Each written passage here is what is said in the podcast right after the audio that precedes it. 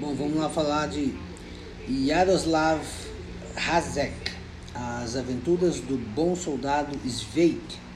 É um livro tcheco, né? o livro é muito bom, é, mas eu achei ele bastante longo. É uma espécie de Cândido aí, do Cândido do Voltaire, né? Cândido tcheco, no meio da Primeira Guerra. É, e nós, né, a gente sempre olha pelo viés ocidental, né? Sempre pelo lado inglês, ou francês, ou americano, é, as guerras, as duas grandes guerras.